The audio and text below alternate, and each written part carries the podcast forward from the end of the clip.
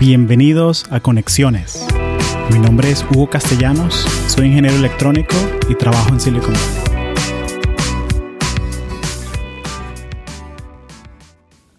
Richard Branson tiene una cita que me gusta mucho. Si alguien te ofrece una oportunidad para hacer algo, pero no estás seguro de cómo hacerlo, di que sí primero y luego dedícate a aprender cómo hacerlo. Ahora, esto es algo que yo no lo recomendaría a la gente que le ofrecen ser cirujano del cerebro o algo así por el estilo. Pero si te ofrecen una oportunidad laboral para dirigir un equipo, un proyecto nuevo, por favor, toma esa oportunidad.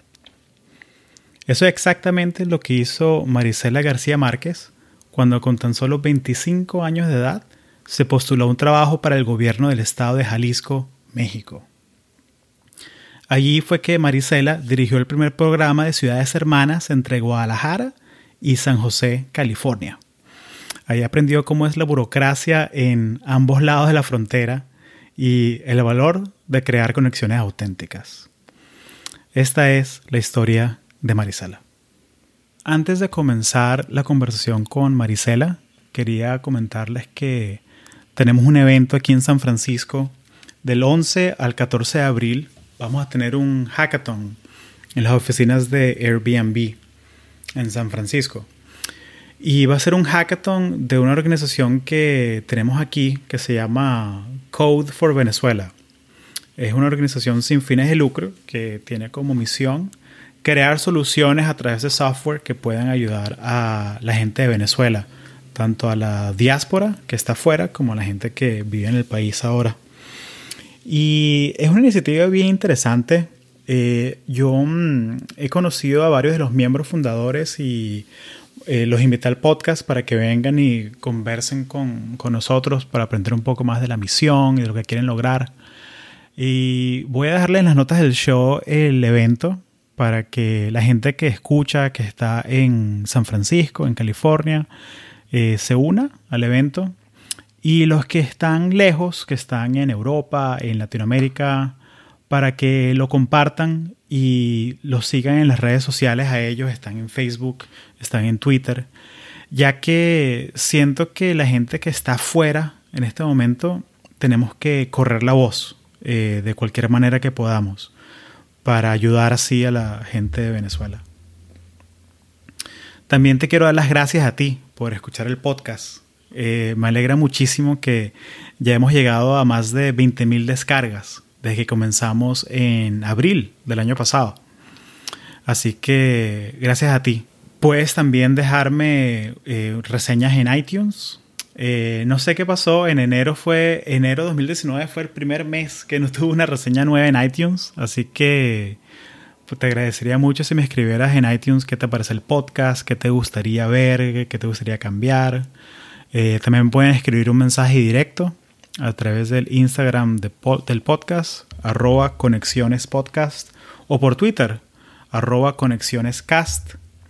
Y así podemos tener una conversación y me puedes decir qué te parece el podcast, qué te gustaría ver, qué, qué clase de persona te gustaría entrevistar.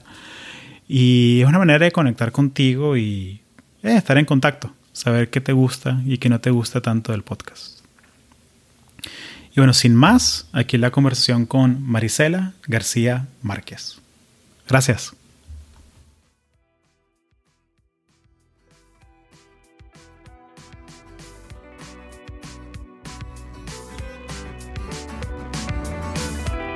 Entonces, y hay otro que es para los programadores, que es los programadores son personas que convierten el café en code.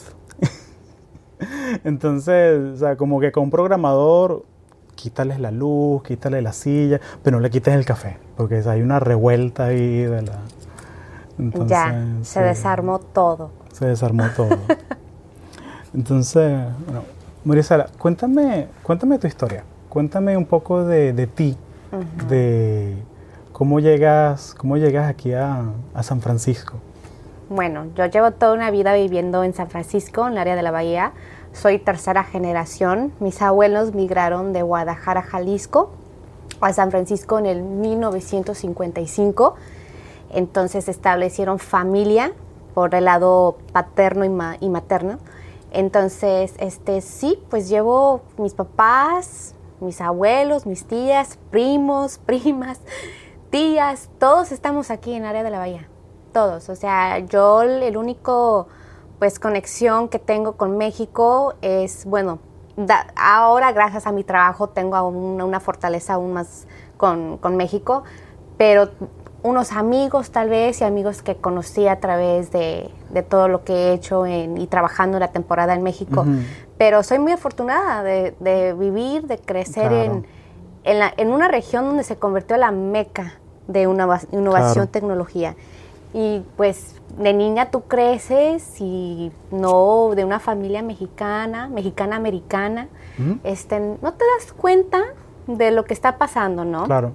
Y también pues el background de mi familia nunca fue de tecnología tampoco.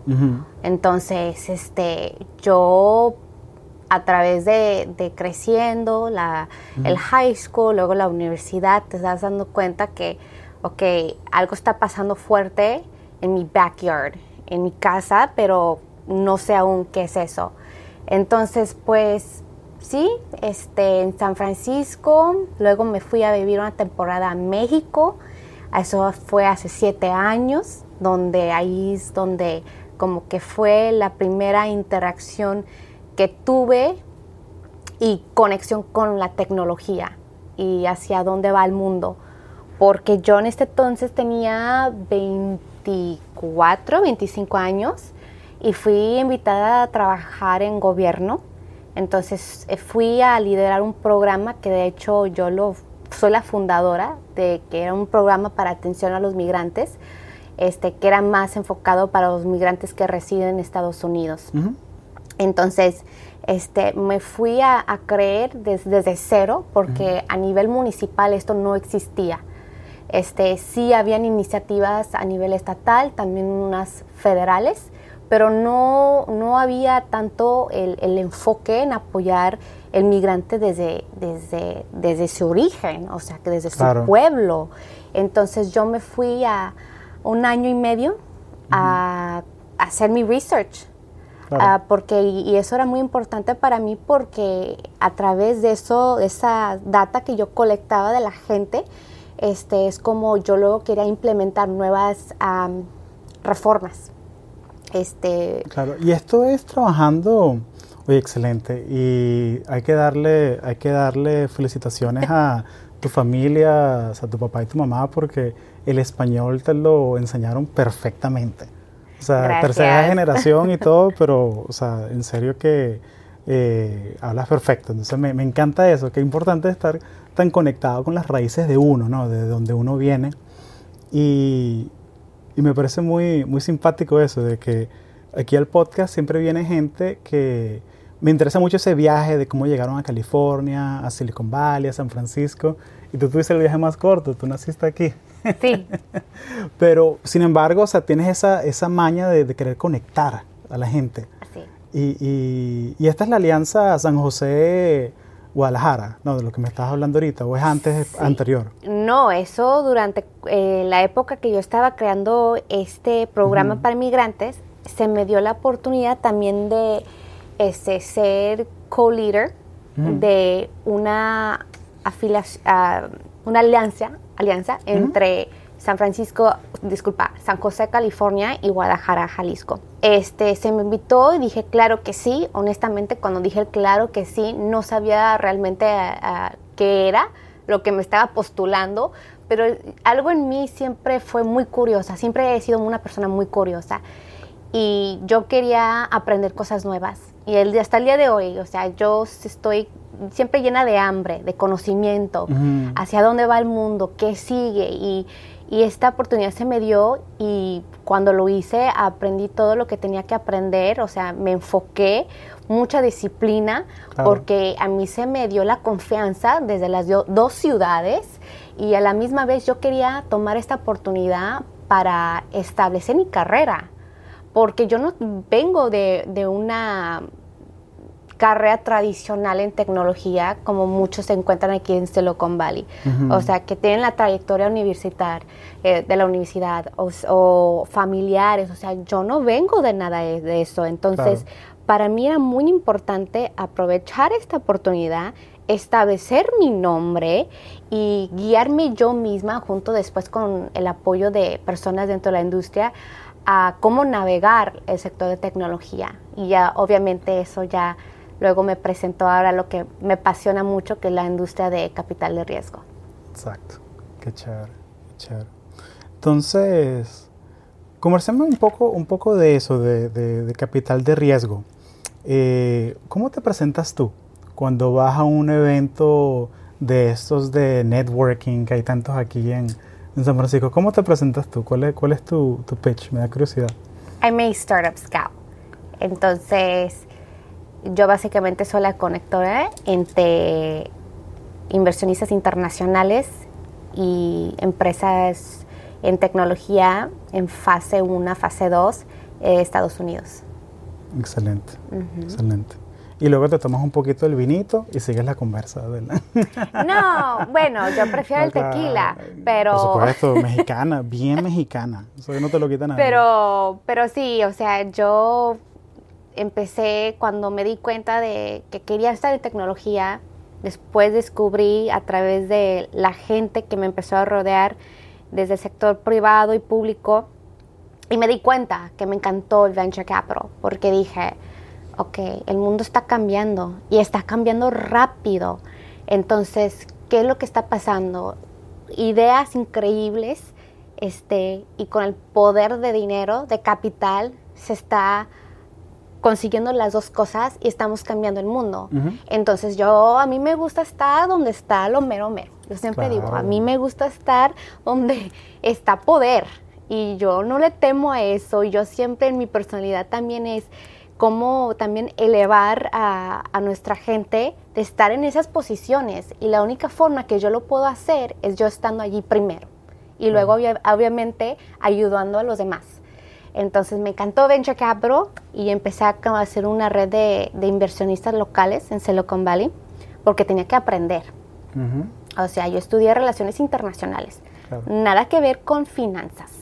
Entonces... Y menos con tecnología. Y menos con tecnología. Entonces yo tuve que aprender muchísimo. Entonces me apliqué, eh, sacrifiqué muchas cosas, mi vida personal, este, familiar, o sea, pero yo estaba decidida que yo quería estar en esta industria. Entonces fui muchos mentores que me ayudaron a entender cómo se navega el, sector, eh, especialmente de Silicon Valley, que no es nada fácil. No lo es. No lo es. Y, y, eso, mucha de la gente que escucha este podcast son profesionales, o sea, en tecnología o fuera de tecnología, que tienen su trabajo, su, su 9 a 5, de alguna manera pero muchos de, muchos de ellos y ellas, es algo muy curioso, la mayoría de la gente que escucha son mujeres. Ay, qué padre. Qué sí, sí, entonces que eso fue algo que me, me, llamó mucho la atención, la verdad, que la mayoría de la gente que me sigue y que está envuelta, me manda mensajes. Entonces, me gustaría que si nos pudieras dar un poquito de, como un one-on-one, como un primer de qué, ¿Qué es lo que hace un, un, VC? ¿Qué es lo que hace un inversionista de capital de riesgo? Mira, hay, eh, diferentes perfiles. depende de, de, la industria, ¿no?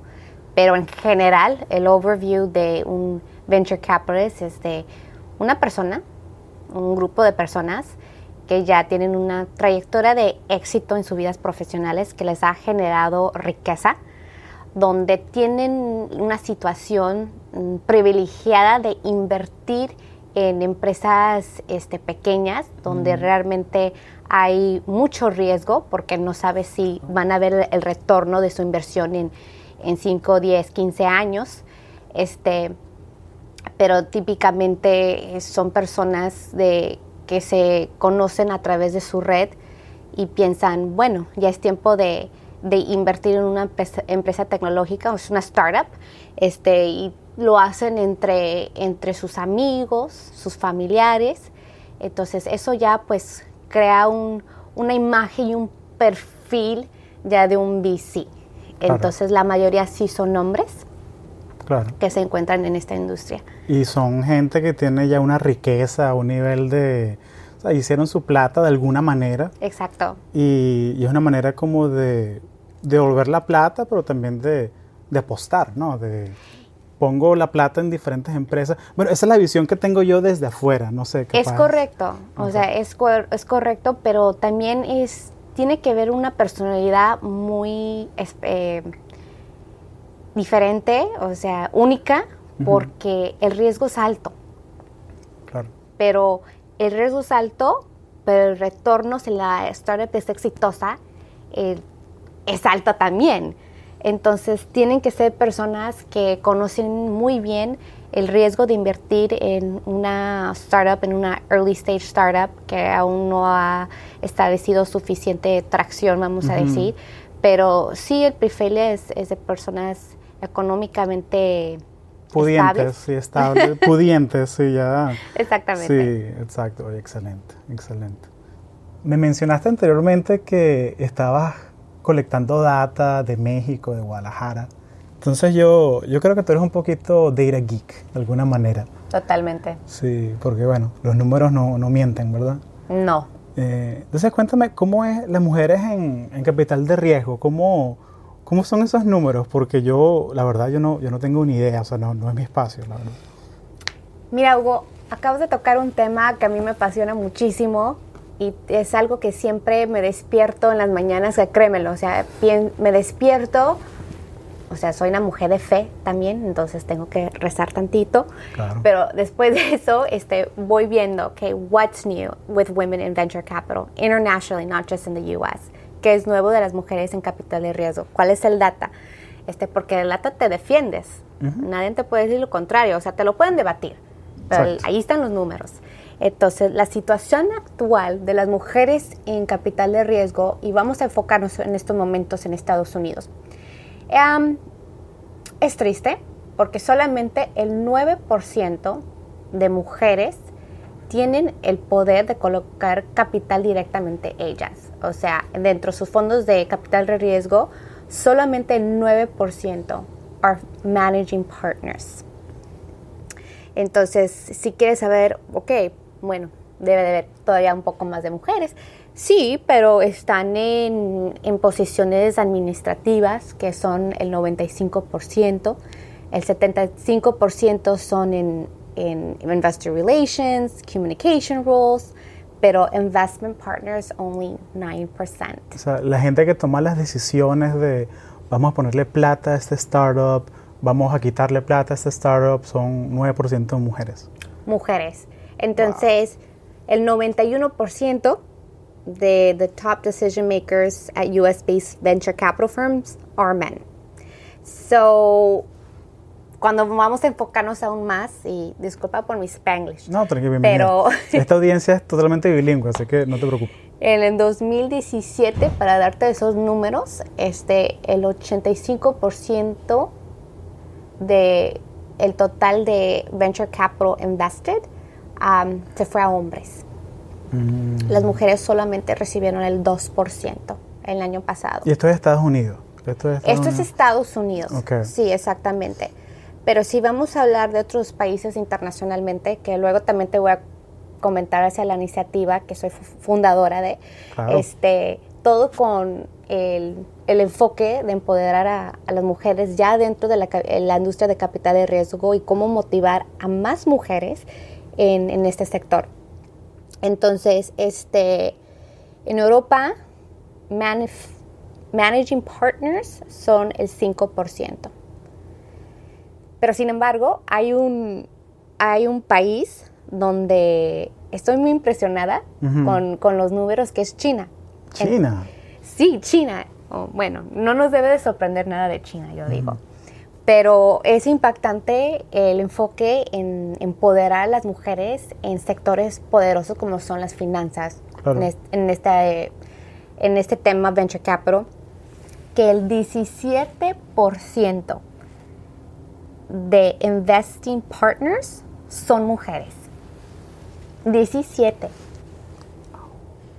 El 80% de los fondos en China tienen al menos una mujer en su fondo, que es una partner. Impresionante, ¿no? O sea, o sea que, que, toma decisiones, o sea, que, wow. O sea... So, sí, hay, hay que, hay que ver cómo aprendemos de allá. De... Tenemos que aprender muchísimo. ¿Y, y, y cuánto, cuánto de eso no, no será cultural también, digo yo? Porque, o sea, y, y una de las razones por las que yo quería conversar contigo es que... Eh, o sea, yo te he visto, yo te he visto a ti como tú cuando entras a un cuarto, que tú dominas el cuarto. O sea, que estamos en un evento de, de, networking de esto y como que para ti no... Mucha gente va a quedar a socializar y tomarse el vinito. No, no, no. Tú estás trabajando. Sí, totalmente. Tú estás ahí como un shark, ahí buscando pa, pa, pa, pa, los leads, los leads, cómo conecto, un cómo tiburón conecto. con corazón, yo siempre digo que soy. Exacto, un tiburón con corazón. Sí. Así, así se llama el capítulo, el tiburón con corazón. No, mentira. Me encanta, sí. me Tiburón con corazón. Listo. Entonces, me da mucha curiosidad esa, esa, esa parte de, de- esa parte de ti, de, de conectar con las personas y cómo haces tú siendo mujer entrando en estos boardrooms que estás trabajando con gente que mencionamos, gente muy pudiente, gente con mucha plata, eh, Mm, el, ujú. el fundador de XYZ que tiene 3, 4, 5 billones de dólares, tal vaina. Sí. O sea, ¿cómo haces tú para que no te vean como, ah, sí, esta es la, la muchacha esta que trabaja con startups? La, ¿Sabes? ¿Cómo haces para que te tomen en serio? Para que te... O sea, me da curiosidad si tienes alguna fórmula, cómo has desarrollado esa, ese personal brand que tú tienes. Totalmente la estrategia es muy importante. Este, y yo creo que te- esta pregunta te la puedo contestar dependiendo en qué país estoy también. Porque, o sea, mi red incluye inversionistas internacionales, que incluye inversionistas de Israel, Europa, México, Latinoamérica, Estados Unidos. Ah, pero yo digo, o sea, mi estrategia siempre, estrategia es siempre prepararme muy bien en, a- con hacia con quién me voy a sentar, quién va a estar en esa mesa, cuál es mi tema, cuál es mi enfoque y ser muy, muy también consciente del tiempo. Este, yo he aprendido mucho y todo lo de relaciones de negocios y todo eso, también mi papá tuvo mucha influencia en, en ese desarrollo. Eh, mi papá también pues fue inversionista, inversionista en real estate en San Francisco, o sea, sus socios siempre fueron personas internacionales, entonces yo creo de, de ahí también aprendí de, de un gran modelo, bueno. pero siempre me dijo, te tienes que preparar y entender culturalmente cómo es que ellos hacen negocios. Y esto es, creo que es una parte fundamental que to- todos tenemos que ser conscientes porque tienes que encontrar la manera de conectar con ellos. Y yo también estoy muy consciente de, y no estoy diciendo que esto me pasa en todos los casos, ¿eh? Pero sí estoy consciente que a veces sí voy a tener una desventaja por ser joven, por ser latina, por ser mujer. Entonces, la mayoría del tiempo, o sea, resalto. Y, y a veces no te voy a negar, Hugo. O sea, yo sé que a veces voy a ser la única mujer allí, la única latina, y yo, yo aprovecho esos momentos para sobresalir. Claro. Y, y digo, ya soy diferente, ¿qué, hago- ¿qué más hago para sobresalir? Porque la atención ya está en mí a veces, porque lo, lo- mi imagen no es lo tradicional, lo típico que ven. Claro. Entonces, ¿qué hago? Que me preparo con mucha data hacia la industria, hacia el inversionista, hacia el fondo, estudiar muy bien el fondo, este, en qué están invirtiendo, en qué ya invirtieron, qué les interesa, y yo demostrarles que yo tengo las empresas en Estados Unidos que son atractivas para ellos, que a través de mi red ellos van a encontrar el next big deal. Entonces es mucha preparación y esto lo hago hasta con llamadas telefónicas. O sea, y yo digo, aprovecho las reuniones, aprovecho mis llamadas, aprovecho mucho los eventos de, de networking, que también quiero ya enfocarme en lo de networking, porque pienso que a veces pensamos que tenemos que ir a, a todos los eventos a que nos invitan. Claro. Y no. No porque estás perdiendo tiempo. Si, Claro. es- si ese evento no te está dando a ti un fruto de lo que quieres conseguir el próximo mes o el próximo año, o sea, cerrar ese milestone que te, te, pusiste, entonces estás perdiendo tu tiempo. Claro. Si quieres ir a la fiesta, adelante, pero en temas de negocio tienes que ser, tiene que haber mucha disciplina, mucho enfoque, saber exactamente qué es lo que estás vendiendo y si es a la persona que le interesa y si es la persona con quien debes de colaborar. Entonces, creo que ahí es donde muchos mm, perdemos ese balance o nos falta esa educación de cómo identificar esas personas que realmente nos están aportando valor y no estamos perdiendo nuestro tiempo y luego también nuestro dinero. Cuéntame cómo, cómo investigas a, a la gente que quieres conocer. O sea, tienes una... Y nos podemos poner tácticos si quieres. O sea, cómo tienes una lista, lo buscas en LinkedIn. ¿Cómo, cómo haces? ¿Qué haces para investigar que tienes una reunión mañana a las 9 de la mañana con Pedro Ramírez Sosa? ¿Qué vas a hacer tú antes de, sentarte con él? Primero tengo que saber cómo es que llegué a Pedro. Típicamente las reuniones con inversionistas, hasta con fundadores, es porque alguien más hizo la introducción. Entonces, primero tengo que saber de quién vino, cuál, cuál fue el motivo de la introducción de esas personas. O sea, toda esta estrategia que son detalles pequeños que dices, ay, no importa. No, es que sí importa. Claro, si es social, si es de negocios. si es de mentoría. Exactamente. Entonces, primero analizo de quién vino. Y luego, obviamente, pues hago el LinkedIn Research, también redes sociales y cuáles son los contactos que tenemos en común, porque si necesito más background de la persona, no, no, no más de solo la, persona que hizo la introducción, tengo que conectarme con esas personas que conocen a esta persona y les escribo, les llamo hoy es, háblame un poco de esta persona, háblame un poco de este fundador, qué pasa. Entonces, y esto es algo que no solamente yo lo hago, lo hacen todo el mundo. Bueno, más los inversionistas. O sea, una simple introducción no es suficiente. La gente quiere saber quién eres y de dónde vienes y si eres una persona que realmente eres merecido de su tiempo. Y eso es la realidad en Silicon Valley. Entonces, yo creo que es muy importante enfocarnos en crear una red, por eso digo, crear una red de valor que realmente esas personas te están aportando, porque esas introducciones a un inversionista valen mucho. Claro, excelente. Y porque ellos no saben si tú vas a ser el siguiente startup que les va a generar un billón de dólares o 100 millones o lo que sea, pero que tú nunca sabes. Entonces por eso es que bien, te doy tus 20 minutos, siguiente, 20 minutos, siguiente. Entonces sí, hay que ser muy, muy estratégico en eso. muy estratégicos, todo es tiempo. Todo o sea, especialmente es un, tú sabes, Hugo, que vivimos en un ecosistema que es rápido. No, no nos detenemos por nada y por nadie. Exacto. Y a veces dices eso y la gente te ve como que, guay, qué, qué agresiva. Sí, como que, qué workaholic eres. de que, no, o sea, yo... Es la realidad. Yo, a mi director, o sea, al jefe de mi jefe, yo veo que yo veo que pasa algo de la competencia, o sea, porque yo trabajo en un equipo que hace análisis de mercado y todo esto, y hace mercado, mercado de producto. Y yo veo que la competencia hace, hace algo, yo no espero hasta el staff meeting para decirle. No. Yo le mando un texto. Sí. o un email, o sea, que, mira, leíste este artículo, me preocupa. Entonces es porque, porque es parte de mi trabajo, ¿no? O sea, de estar, parte del trabajo. O sea, y no importa si es sábado, si es domingo, o sea, lo que importa es que uno está pendiente. Y tienes que estar, sí, exactamente, pendiente de todos los que te rodean, de las personas en tu industria, estar pendiente de tu competencia, eso es otra cosa. O sea, la mente y también con, tener conciencia de qué está pasando todos los días en tu mercado.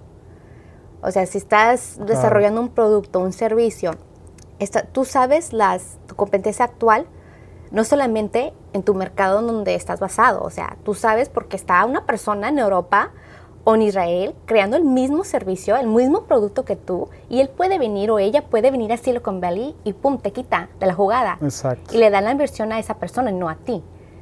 Entonces tenemos que tener una visión y una conciencia global, porque la competencia hoy en día en este mundo tan rápido, tecnológico, innovador. Y globalizado. Globalizado, o sea, exactamente. en todos lados. La competencia es global. Y, y, es la cosa que, lo que estamos hablando ahorita antes de, de, empezar a grabar, que, que mira que sí, yo tengo un programador que me hace mi website en Monterrey. O sea que ahora con el mundo global, o sea, claro. el talento es global también. Entonces puedes contratar a todo el talento de cualquier lado. Háblame un poquito de eso, de, o sea, porque tu, tu trabajo es conectora sí. todos los días, pero cuéntame cuáles son los retos de conectar los startups que hay en Guadalajara o en Ciudad de México, con los fondos aquí en, en Monterrey, mm. con los fondos aquí en Silicon Valley. ¿Cuáles son los retos? ¿Cuáles son las oportunidades? Esta pregunta me encanta, pero también con el tiempo he sentido que tengo que ser cuidadosa. Por supuesto, sea, por supuesto. ¿Cómo respondo esta pregunta? No, no, no. Y, y, y, y para, que, para, y para que te relajes, de que, para que te relajes. No, no, esto, no. esto es para que, para que Pedro González en Ciudad de México, que tiene su startup, escuche de la boca de una persona que vive acá cuáles son los errores que ellos tienen que evitar. Sea, las cosas que ellos tienen que ser cuidadosos. De, ya hablamos de la cuestión del tiempo, de que hay que llegar a tiempo y todo eso, pero ¿qué, qué cosas ves tú que, que, dónde podemos mejorar? Primero, y lo, esto te lo digo con todo respeto. Claro. este, tenemos que saber que la idea de Silicon Valley no es una fantasía. Muchos soñadores vienen de México, de Colombia, de Brasil, y creo que la idea que tienen, esto es una fantasía. Que yo tengo una idea, voy a ir a Silicon Valley porque mi país, mi gobierno, alguien me convenció en mi país que allí fácilmente me va a caer la, la bolsa de oro. Sí, que la plata crece en los árboles, sí. Sí, exactamente. Entonces tenemos que ser conscientes que eso no es la realidad. Tenemos que ser conscientes de nuestro mercado es uno, nuestra región, nuestra cultura, las formas de hacer negocio es una cosa muy diferente a cuando vas a venir aquí y a dar tu pitch a un inversionista de Silicon Valley o hasta conseguirte socios, partners en Silicon Valley. Entonces, tenemos que este, ser muy educados hacia el ecosistema, también tener nuestras ideas desarrolladas, o sea, tener bien el, el business model, el business plan, ten, tener bien desarrollado el pitch deck, o sea, porque ese pitch deck lo pueden hacer de cierta forma donde los inversionistas mexicanos así les gusta. Ok, está bien, conoces a tu gente y sabes cómo Claro. venderles, pero cuando vienes acá es diferente. Tienes que conocer la audiencia a la que le estás hablando. Claro. And you have to curate your presentations according to that investor, Exacto. according to that fund. Y, y aún así, o sea, aún así constantemente a los fundadores que es asesorar, esas Asesor- sí, sí, asesorado, sí. claro. um, es lo que les comento. Y, y han llegado, no pasa nada, Marisela, vamos a usar el mismo pitch deck. No, no, no, no. Entonces tienes que cambiarlo. esto No, no, no, no, no, no. Entonces, es, es mucha, es, es, es conocer que también y reconocer que vas a fracasar. Sí, Y el fracaso todavía en nuestra cultura latina no es fácil aceptar. claro. Y aquí es como un estilo de vida. Es lo más normal. Sí, porque es parte de, de- de- como que te ayuda a ser mejor. Como que, ah, esta idea no funcionó, ok. No pasa nada. Cambiemos algo. ¿Qué aprendimos? Hacemos el pivot. Postmortem, hagamos el pivot.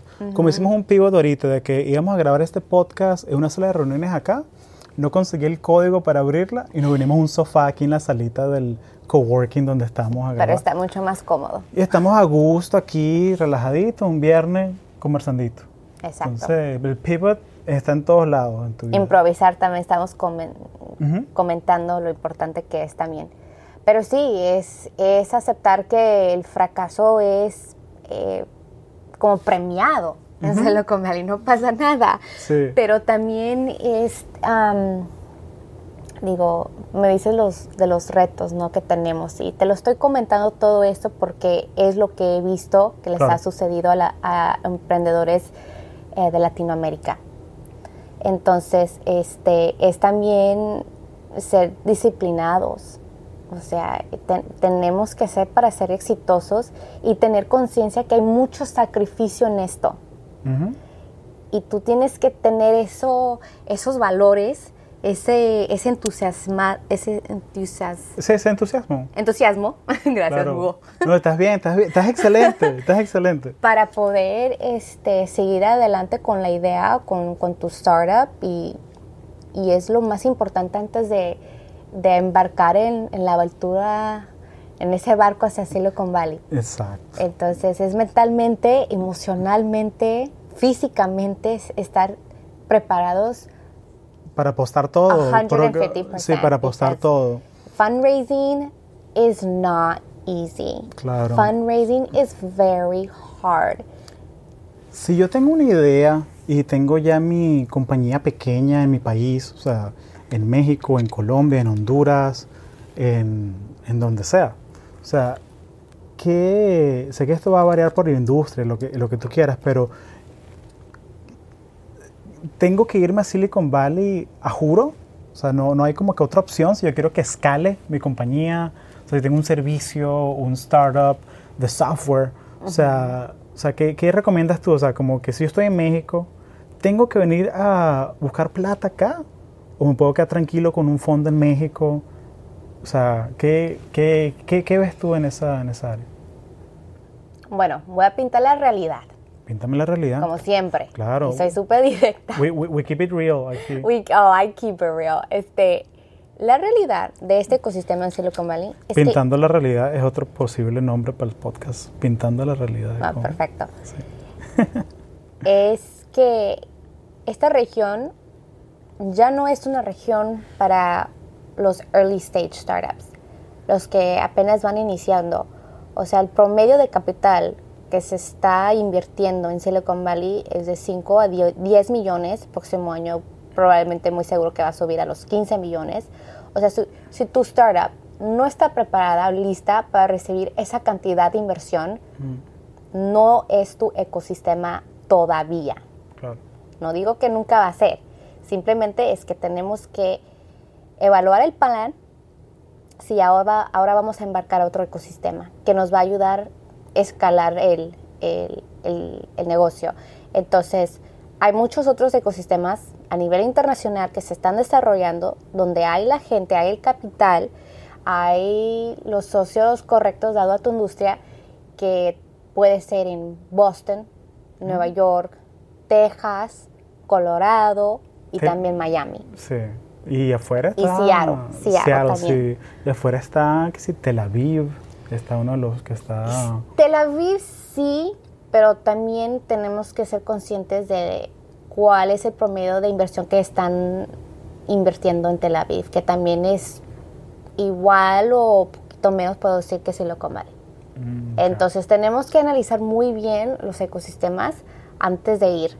Entonces, si vamos afuera de Israel, o sea, obviamente está Francia, si hablas bien el, el, el, francés, porque si no te va a ir, le vas a batallar, no te va a ir mal, pero le vas a batallar si sí, no hables. Culturalmente son muy, muy Sí. orgullosos de su idioma. Sí, ¿no? muy, por eso yo he visto y es, es hay muchos retos, pero también hay um, de UK, donde hay mucho interés de, del gobierno en- y también pues sector privado de eh, enfocarse en atraer esas empresas tecnológicas internacionalmente. Y lo sé esto muy bien porque fui a una delegación como hace tres años, donde se me invitó a hacer una gira a, Londres para simplemente exponer las startups en Latinoamérica a, este ecosistema. Porque ahorita le están invirtiendo mucho tiempo y dinero, obviamente, a Manchester. Mm, ok. Entonces, es como tengo un conocimiento de los ecosistemas que se están desarrollando en Europa. Y a través de esta gira también es como yo pude conocer y conectar con varios inversionistas europeos, que ahí les interesó, o sea, el valor que yo aporto, estando ellos lejos, yo en la Meca, donde yo entiendo el idioma, entiendo la cultura de Silicon Valley, pues pude ser, crear y ser ese puente para ellos también. Entonces... Excelente. Porque esa es tu tarjeta de presentación. Así de que, oye, ¿qué sabes tú de Silicon Valley? Yo nací aquí. Sí, yo sí. crecí aquí. O sea, eso, yo- yo- eso sería como mi primera tarjeta de presentación. Eh, yo lo vi cómo se construyó alrededor mío. Entonces, háblame, ya que estamos hablando de capital de riesgo y ya estamos hablando a nivel global, ahora sí quiero que me des al lujo de detalles. Háblame de Global Women in VC. Háblame de, de eso porque ya me diste la, la escuelita de que qué es lo que hace un VC, cuáles son los retos para conectar con ellos o ellas. Háblame de Global Women in VC. Esa es una iniciativa que ya llevo un año creando y que se está desarrollando orgánicamente, que es una red de mujeres inversionistas dentro de la industria de capital de riesgo, venture capital. Entonces son mujeres que son um, founders of VC funds, managing partners, associates, senior associates, principals, um, y todos están... ¿Todas mujeres? Todas mujeres. ¡Qué increíble! So, están en, en Silicon Valley, obviamente, en Estados Unidos, en Europa. De hecho, ahorita es uno de los regiones donde contamos con mucho apoyo con estas mujeres porque en, actualmente en Europa hay un grupo que cuenta con al menos 300 mujeres. Entonces han sido una gran fortaleza para esta iniciativa. Entonces también mujeres en, en Israel, que en el momento están registradas bajo nuestra red 46 mujeres inversionistas. Increíble. Entonces, este, ¿cuál es la idea de este, Sí, ¿qué, esta qué- iniciativa? qué quieres lograr? ¿Qué es lo que, es lo que me da mucha curiosidad? Eh, Y esto me encanta, porque con eso creo realmente que vamos a cambiar el mundo desde la perspectiva de una mujer en poder. Este, la idea es unir a todas estas mujeres que están en sus industrias a nivel internacional, unirlas con el objetivo de intercambiar información, compartir empresas en donde se están invirtiendo, in- hacer la invitación a coinversiones dentro de sus países, dentro de sus fondos, este, y también crear esta red para empoderar e impulsar a más jóvenes, mujeres, en, en entrar en esta industria, porque todavía hay, el VC world es aún nuevo, especialmente Claro. internacionalmente, entonces lo que pasa es que queremos crear conciencia y acceso para estas jóvenes que quieren entrar a esta industria que típicamente por nuestras culturas, nuestras sociedades, nuestros países, no es algo que nos promueven mucho y decir, wow, esta es una oportunidad y debes de, de elegir, ¿no? O sea, si no vienes de algo tradicional del background, entonces tú ni idea sabes qué es un VC. Entonces, Claro. mucho menos para una mujer, una joven.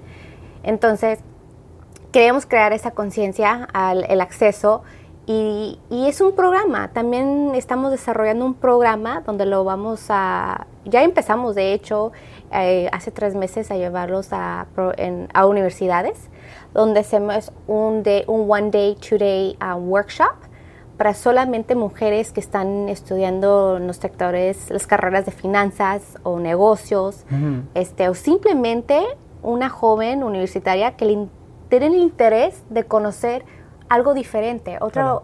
oportunidad, carrera diferente. Que tiene curiosidad. O Que sea, tiene curiosidad. sí. Entonces, si tú tienes ya la curiosidad de este workshop, tú eres bienvenida. Porque la idea es promover y impulsar y demostrar que hay otros pathways de oportunidades en tu vida, no solamente lo que tradicionalmente se nos ha dicho, ¿no? Entonces, es, ese programa ya lo empezamos, el primer workshop lo llevamos a cabo at Holt International Business School en San Francisco. Eh, fue un grupo de, de jóvenes y lo que me encantó mucho esto que también participaron hombres y esto no me lo esperaba, Hugo. ¡Wow! y me encantó porque yo no me esperaba lo que iba a suceder en, en- en esa jaula, jaula, ¿no? Sí, sí. En, esa, en, la, en, la, en la sesión, en la, la clase. sesión, la clase, sí, claro. Yo no me esperaba esto. Yo dije, va, perfecto, vienen un grupo de jóvenes, latinas, muchas latinas, me encantó, europeas. Entonces, pero lo que pasó durante el workshop, que vi mucho la presencia del hombre internacional también, de la India, de, de Japan, Chi- um, China, y eran hombres jóvenes, o sea, y me dio como esperanza en la nueva generación de hombres Claro. a nivel global, porque ellos no sabían, o sea, el impacto de cómo la mujer en su profesión, en decisión, de cómo decide su carrera, todos esos retos. Y lo que me encantó mucho es que algunos de estos jóvenes, ellos ya trabajan para fondos de capital de riesgo. Y como el workshop es muy um, interactive Sí. and engaging amongst Claro. students, Y se crean relaciones entre los estudiantes, colaboran. Me encantó porque luego después estos jóvenes les estaban comentando a las mujeres qué lo, cómo es que ellos, ellos lo hicieron y qué ellos van a hacer para apoyarlas a ellas dentro de los fondos de donde ellos ahorita están. O sea, fue algo donde dije, o sea, esto vale la pena. Claro. Porque no solamente estamos creando una oportunidad para las mujeres, pero también estamos dando la conciencia a los jóvenes también. Y me, me encantó porque ahora también las quieren impulsar. Exacto. Entonces, este programa espero llegar a todas las universidades del mundo, Claro. honestamente, y, y poder eh, dejar mi pedazo de, de, de mí, de quién soy y de mi pasión, de mi conocimiento, compartirlo y obviamente compartir mi red con, con ellas. Excelente, excelente. Vamos a poner toda esa información en las notas del show para que busquen y averigüen más acerca de todas estas iniciativas chéveres que están dando. Sí, sí, sí, Sí, sí, sí. sí, sí, porque sí quiero atacar mucho las universidades. Claro. Entonces, am, espero que ya la página esté lista pronto porque también voy a subir el programa en la página. Claro. bueno, pero ponemos tu LinkedIn para que la gente sepa quién eres tú sí. y, y para que se conecten contigo y todo Y eso. la red- las redes sociales de Global Women in Venture. Global sí Women hay Venture. Instagram, Ah, perfecto. Eso lo pongo ahí. Global Women in Venture, que sí hay Twitter y Instagram. Algo, algo, que me, algo que me encanta de lo que mencionaste es como los estudiantes que ya trabajaban en, en- con firmas de, de VCs están ayudando a los otros de, mira, ¿cómo lo hicieron? ¿Cómo es? Mira, no te vayas a esta, mejor vete a esta que... O sea, ¿qué- ¿en qué estás tú? ¿Es en biotech? Ok, vete a este, este firm que está aquí. Entonces eso, eso me gusta mucho porque Fue, fue muy bonito ver eso. orgánico, o sea, que Fue pasa ahí en el momento. Me encanta, me encanta. Marisela, Dime. Me has dibujado una imagen de que tienes tus contactos en San Francisco, en Jalisco, en Colombia, México, Brasil, en todos lados, o sea, en Europa, en Francia, Inglaterra. ¿Cómo mantienes toda esa red en orden?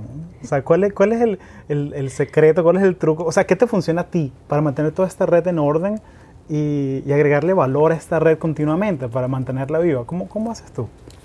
Bueno, primero eh, los ordeno en un Excel sheet. Tengo industria, diferentes, pues en, en qué nivel están también. O sea, todo lo tengo ordenado en un Excel. En, en un spreadsheet En ahí, un- organizadito. Un, en un spreadsheet, definitely, pero está organizado por industria. Claro. Y también, pues, bueno, vamos a enfocarnos porque la mayoría sí son de am, inversionistas. Entonces, tengo país, industria, y ahí los voy colocando. Excelente. All the VCs in FinTech, all the VCs in AI per country. Claro. Entonces, cuando me llega un fundador o, o conozco uno, este ya I resort to my to my sheet, to my network in these specific countries within the specific um, sectors, and then I just start connecting, reaching out to them. Hey, I have this company. Do you want to take a look at it?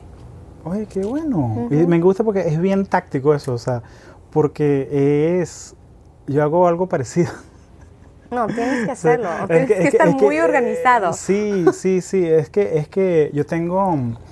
Y, y la gente me pregunta también eso: de que, oye, Hugo, ¿cómo, ¿cómo es que. How do you keep it all straight? Y yo, como que, oye, hay herramientas para eso. O sea, vino un ingeniero a un spreadsheet y ya. O sea, tengo un nombre, tengo industria, compañía, dónde los conocí y tengo la última vez que hablé con ellos. Eso no tengo. Entonces tengo lo- Pero eso es muy importante. lo organizo como que by date. Entonces, todos los sábados la chequeo. Entonces, ah, mira, no he hablado con Menganito hace tres meses. Lo pongo en mi to-do list. Entonces es una manera como bien táctica, como que de, de keep track de, de, de la gente con la que quiero estar en contacto y todo eso. Esto voy a tomar nota porque sí tienes toda la razón. Oye, Es- qué, esto qué es muy importante. Qué honor. Marisela García Márquez está tomando notas de algo que yo dije. ¿Qué es esto? No. Pero yo tomo nota de muchas de las cosas que dices, de que compartes en tus redes sociales, Gracias. porque fíjate que eso también me, me ayuda a mí en, en las presentaciones. ¿no? Y, y es para ayudarnos, chama, es para ayudarnos. Y, y eso yo lo pongo como que por fecha.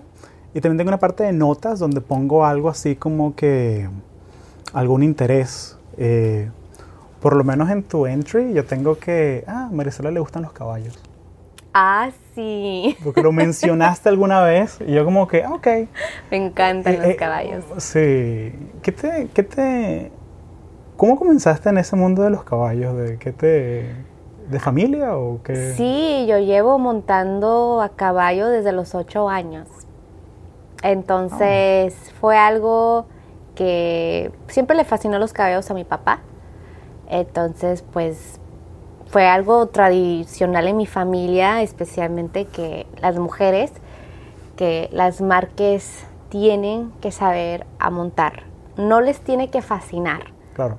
Pero sí tienen que saber. Y eso fue como la única regla muy estricta que ya me estoy pensando a recordar de Sí. mi papá. Como que organiza el cuarto, no, no, no me importa. Aprenda a montar el caballo bien en la, Sí, en la o sea, rienda.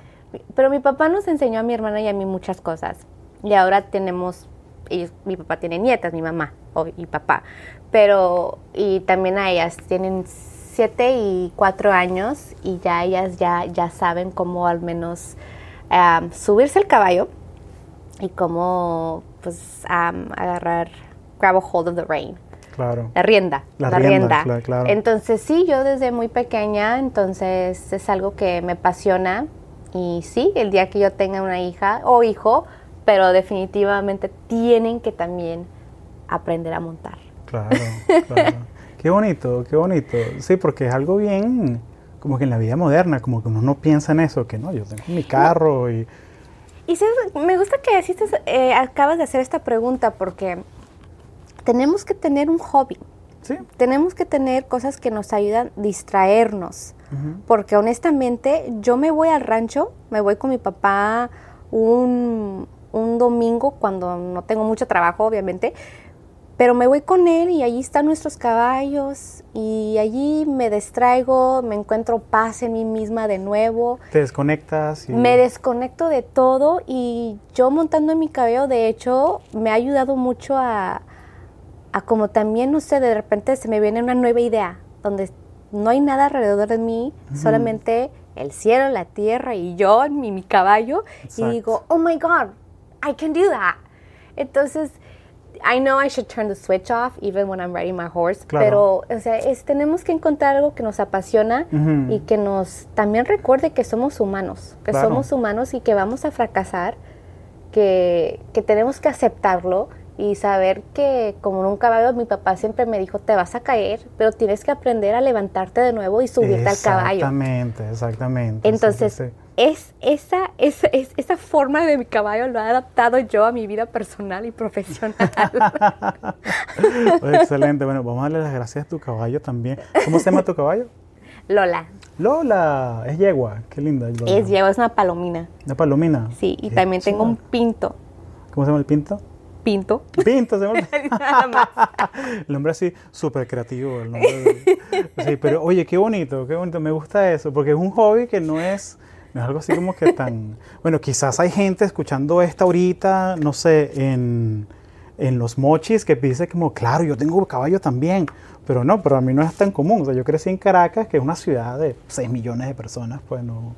Entonces me parece muy bonito eso. Pues, También me que- ayuda mucho con los negocios. Ah, claro. Con, o sea, me lleva un inversionista, le digo, let's go ride a horse. Y algunos obviamente te dicen, wow, wow, I don't know how to ride. Ah, me Oh, encanta eso, porque lo sacas de su comfort zone. Exactamente. Lo sacas de su zona de Es- confort. Es, me una estrategia también que me ha ayudado mucho. Oye, pero, pero qué estratégica eres tú, me encanta. Entonces- Así como que, oye, Marisela, vamos a jugar golf. No, ¿por qué no mejor vamos a- a- al rancho a montar caballo? De la... ¿Sí? Imagínate. Y ahora todo está under my terms. Claro. Están jugando en tu cancha. En mi cancha. Maybe not under my terms, but I have a leverage. Exacto. Y oye, has sido muy generosa con tu tiempo. Muchas gracias. Eh, pero sí quisiera preguntarte algo. Tienes toda esta red de gente y yo me imagino que, o sea, tú no has llegado aquí sola. O sea, tú has tenido mentores, mentoras, eh, sponsors en el camino. Y me gustaría mucho preguntarte, ¿cómo es que haces tú para conseguir un mentor? Porque todos sabemos aquí que tener un mentor, una mentora es importante.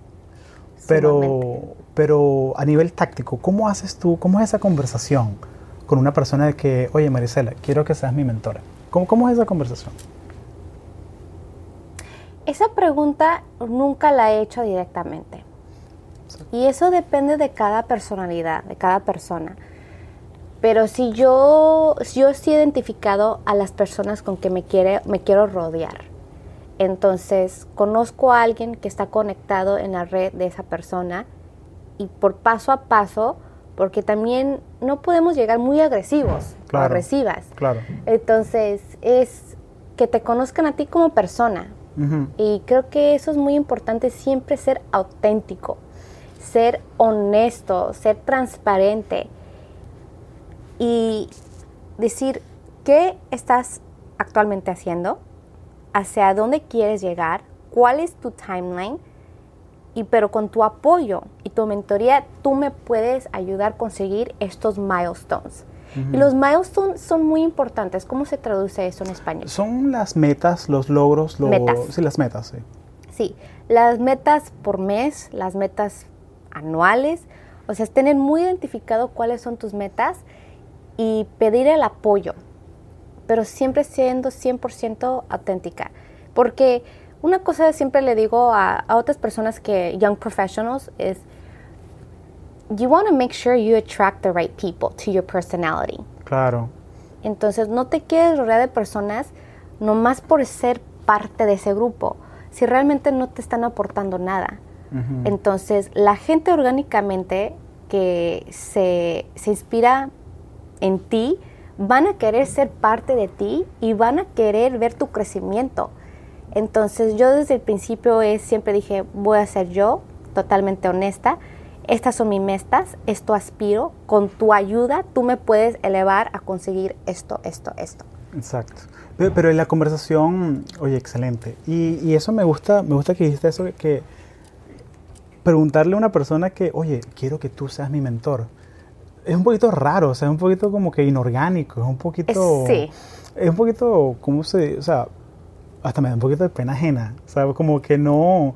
Porque, o sea, si yo me tomo un café con una persona cada dos, tres semanas y hablamos de problemas y soluciones y cosas, esa persona es mi mentora, de alguna manera.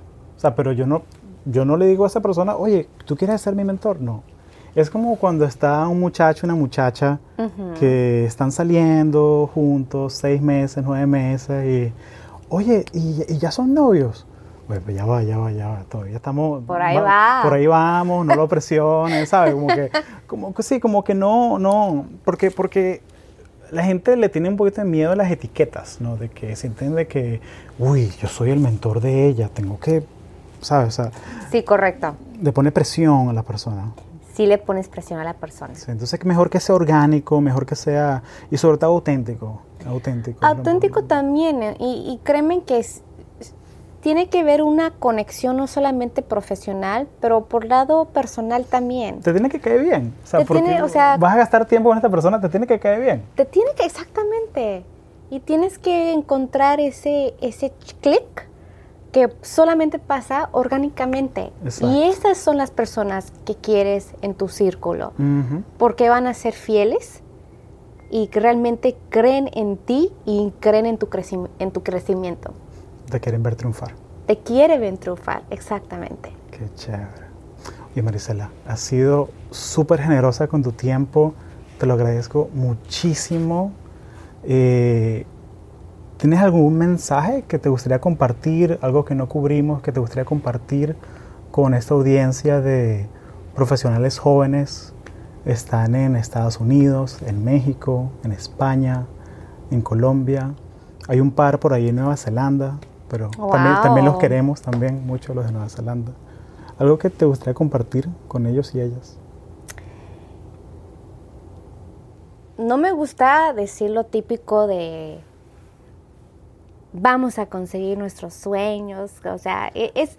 Eso es muy Tony Robbins, esa sí, vaina. o sea, a mí con mi... Este no es el podcast de Tony Robbins. Yo no, mi persona no me da para ser este, muy filosófica. Claro. Este, pero sí les quiero decir algo, les quiero decir que tienen que ser disciplinados, encontrar qué es lo que los apasiona, encontrar hacia dónde quieren ir y tener esa meta muy clara. Va a pasar muchas cosas en sus vidas, profesionales y personales, que tal vez puede detenerlos por el momento, pero tienen que tener la meta muy clara que hacia, hacia allá van. Y van a tener que hacer ajustes, los pivots, pero yo creo que cuando tú tienes una meta, el camino te ayuda a encontrar la disciplina, encontrar la gente correcta, los collaborators, este, y te vas a desarrollar poco a poco. Entiendan que esto no es un, this is not a marathon, o ¿cómo no, no marathon? Este, no, claro, que, esto no es una carrera, esto no es una carrera, o sea, que esto no es una carrera. Es algo para toda la vida, o sea, sí, tienes que tener las metas claras. tienen que construir su plan de vida, entonces de ser conscientes que cosas van a pasar, van a fracasar, se van a levantar de nuevo y todo esto toma tiempo y paciencia. Creo que muchos problemas que tenemos con los jóvenes y milenios es que todo lo que tenemos instantáneamente. Claro. Ya, ya, ya. La vida no funciona así. Tu carrera no funciona así. Entonces es darle todo, pero ten consciente que tienes que tener paciencia porque con el tiempo sí vas a conseguir la meta. Excelente. Marisela, muchas gracias. Gracias a ti, Hugo.